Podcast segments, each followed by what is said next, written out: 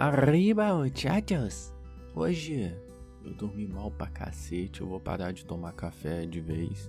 Eu gosto, tava até apreciando a diferença nos sabores, mas não tem jeito. Eu tomo aquele intenso da Dolce Gusto, eu perco sono à noite, não, não tem o que faça eu dormir. Hoje eu resolvi testar uma nova metodologia eu acredito que os panoramas, tudo que eu tenho acompanhado no meu pré-mercado tem atrapalhado muito a minha leitura de fluxo, tem criado um viés enorme. E aí hoje eu tentei olhar o mínimo possível de tudo que eu podia ver.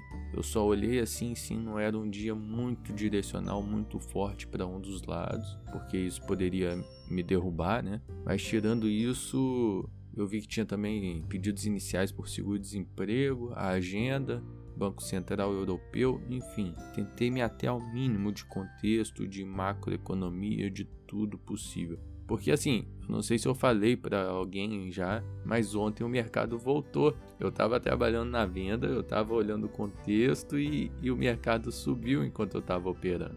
Foi ontem? Nem sei mais, foda-se. Então é isso, cara. Hoje eu vim pro mercado, vi o fluxo, operei o fluxo. Os dois primeiros trades eu fiz ali na compra, tava com um pouco de medo de comprar, comprei e soltei rapidinho. Também falei, cara, eu não vou ficar segurando o trade porque eu opero melhor quando eu solto. Aí foi lá 15, 25, beleza. Até que a Tullet deu um presentão pra gente, né? E aí não teve o que fazer. A Tullet meteu um lotão grandão, cara. A mercado parece. A mercado não, mas colocou o preço lá e consumiu uns 40, 70 lotes, sobrou 800 na fila, mano. Aí ela cancelou, ninguém consumiu o lote dela, sobrou 800 na fila, ela cancelou, deram uma beliscadinha ali, eu já bati de novo, tá ligado? Porque, tipo, quando ela colocou esse lotão, caiu muito fácil, tá ligado? Não tinha suporte ali.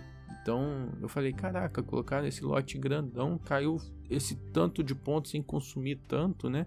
Não sei se ficou claro. Falei, vou entrar, mano. Se mais alguém bater, esse negócio de espinha que não deu outro. Eu coloquei o lote na venda junto com a Tullet. A Tullet veio a mercado com o resto dos lotes, deu 1.200 lotes na venda, o total dela.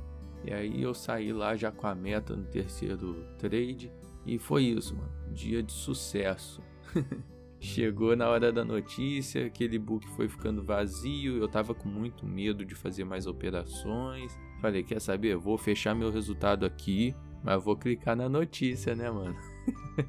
Aí cliquei na notícia, a notícia saiu acima do esperado, é uma notícia ruim, mas eu tava com viés de venda já nesse momento da notícia, então acabei vendendo uma, duas, três vezes, mas eu entrei pequeno com um lotinho só, graças a Deus, perdi aí uns 110 conto. E depois que eu vi que não era venda, eu comprei e consegui pegar esses 110 de volta aí e fiquei positivo. A minha meta é 110 por dia, eu fechei com 260, mas assim, de verdade mesmo, até antes da notícia foi 113, assim, o líquido, né? Talvez um pouquinho mais, porque é genial fazer um, uma propaganda para vocês aqui. A Genial, ela zerou a corretagem, zerou plataforma, não perca essa oportunidade. Ative o seu RLP. Genial, patrocina nós aí.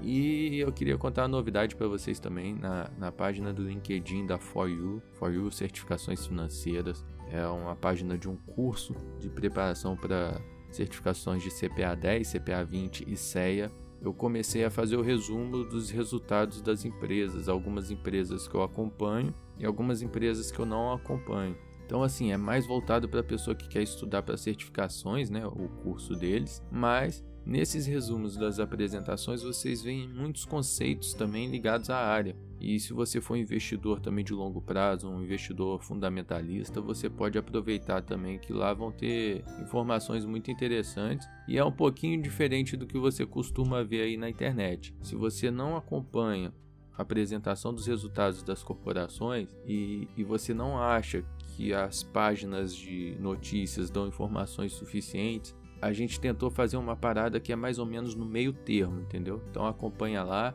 Hoje o dia foi assim, eu estou satisfeito com o resultado até a notícia e eu estou pensando em olhar menos o macro, porque eu vejo muito passo à frente, porque eu sou um investidor de longo prazo também.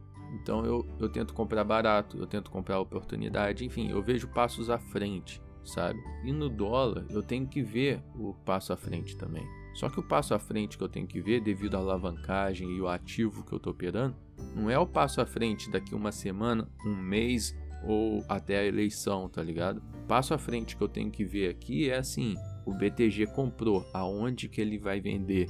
Esse é o nível de passo à frente que eu tenho que ver e eu não estou acostumado. Então eu vejo o cenário macro é, apontando para uma queda do dólar ou para uma alta do dólar, eu já quero vender mas o BTG está comprando ainda, de repente ele está comprando para poder vender mais caro. Então esse tipo de coisa acaba sendo contraditório e me atrapalhando na hora do trade. Então fica aí informações de sabedoria. Brincadeira, fica aí meu dia de trade. Eu espero que vocês tenham gostado e até a próxima.